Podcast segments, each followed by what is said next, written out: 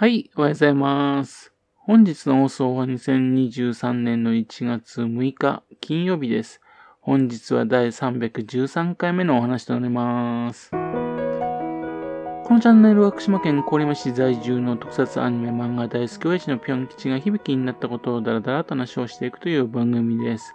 そんな親父の独り言をお聞きになりまして、もしもあなたの心に何かが残ってしまったらごめんなさい。悪気がなかったんです。今にもこの番組に興味持ってしまったら、ぜひ今後もごひいきのほどよろしくお願いいたします。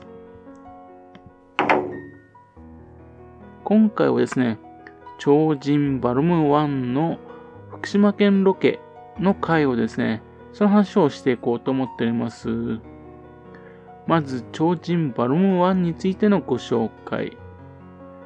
ゴルゴ13でね、おなじみのね、斎藤隆夫さんがね、書いた漫画、バルムワン。これを原作とする東映読売テレビの制作の特撮テレビドラマです。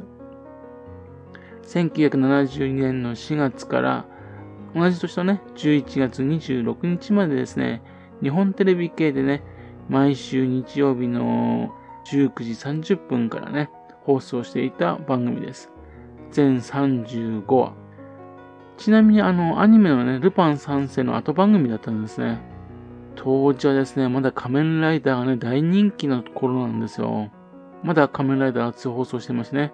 それに続けとばかりにですね、解決ライオン丸、ウルトラマンエース、変身忍者嵐、トリプルファイター、人造人間機械だ、アイアンキング、愛の戦士レインボーマン、突撃ヒューマン、サンダーマスクとですね、ヒーローがですね、テレビで活躍していた時代なんですよね。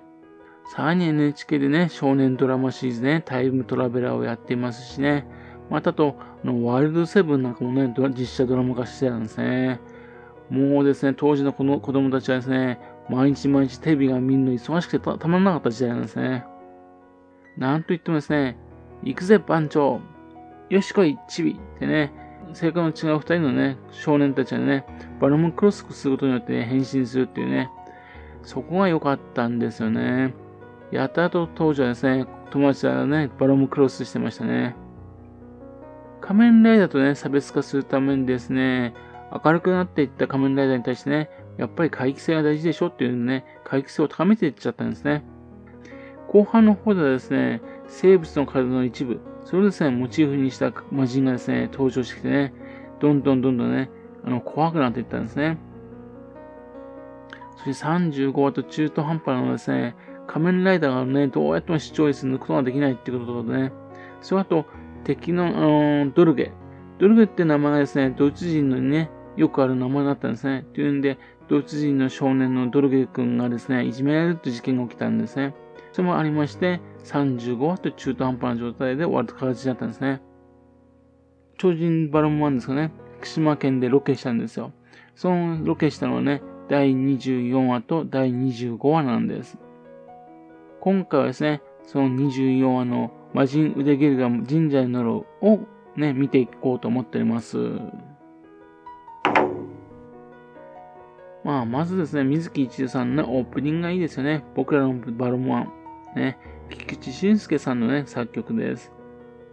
作詞はね、八手三郎さんとなってますけどね、多分ですね、プロデューサーのね、平山徹さんだと思うんですよね。この番組ではですね、番長ってね、呼ばれる少年の方ですね。そちらの方のね、父親役はですね、あの、ルパン三世のね、次元大好きな声をやった小林清さんだったんですね。ですも今回のこの番組でね、24話、25話には出てこないんですよね。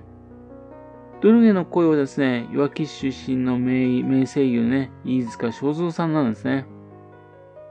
村でですね、殺人事件が起きたりね、それについて知ってるっていう情報があるっていうんで、村長さんが神社の方に連れて行かれちゃうんですね。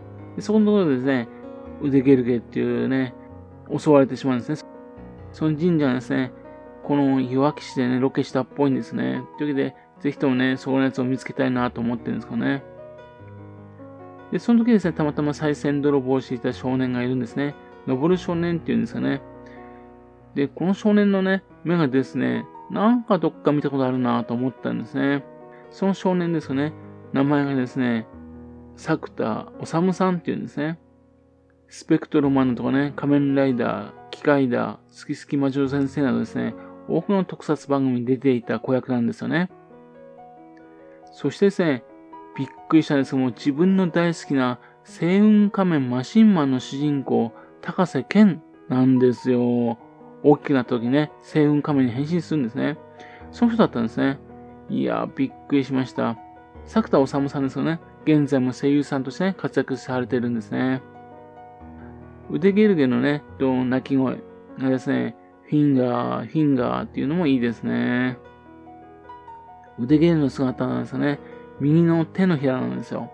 で、人差し指に、ね、目玉がついてると。そんな風なデザインなんですね。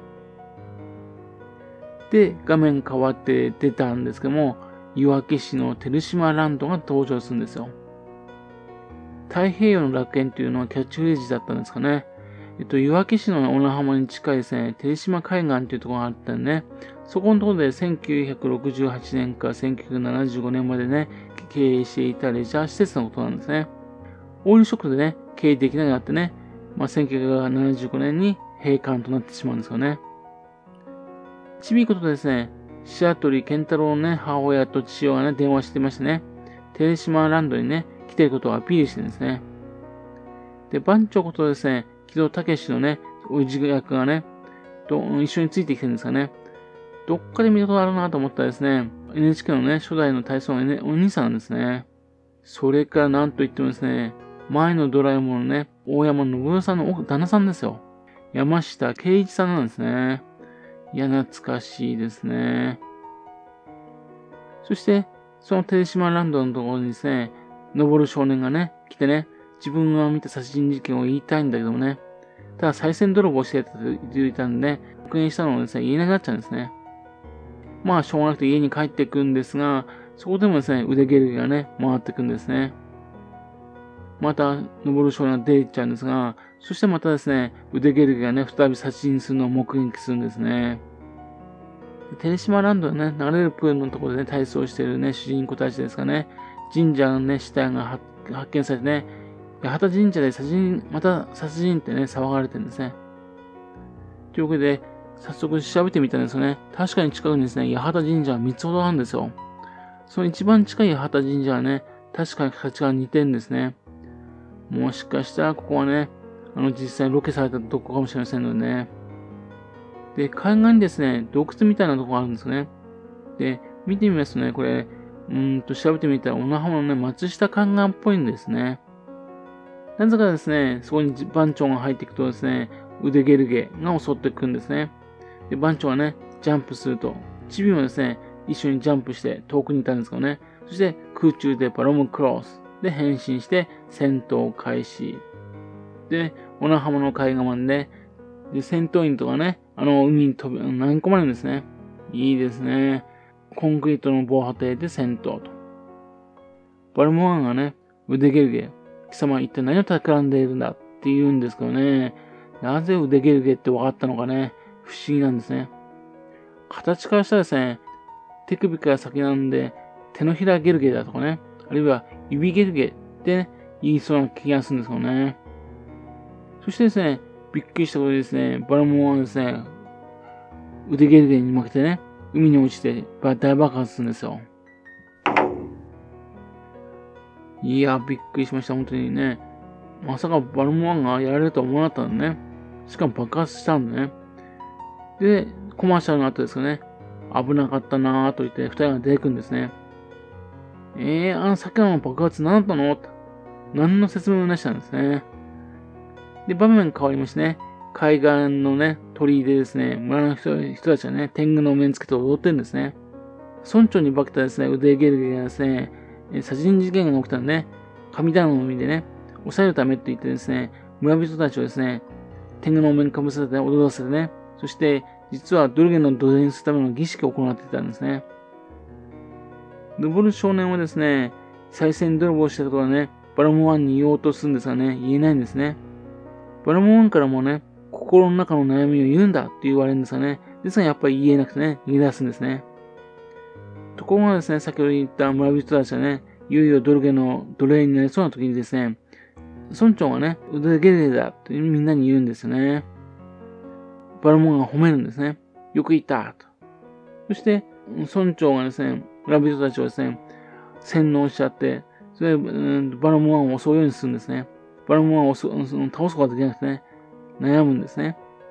で、まあ、いろいろありまして、いよいよ腕ゲルゲとバラモンの対決なるんですが、そして爆弾パンチ、爆発してハッピーエンド。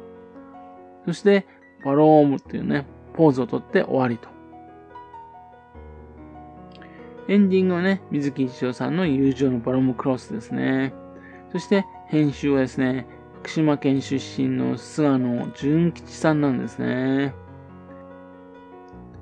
いやー、良いストーリーでした。子供たちね、非常にわかりやすいですね。まあ、こういう風なですね、子供たちにわかりやすくて非常にいいね、あの、ドラマって最近特撮番組ないですよね。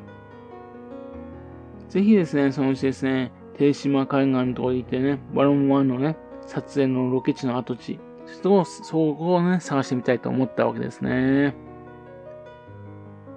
結構本当に景色がいいとこ多いんでね、探すの面白そうですね。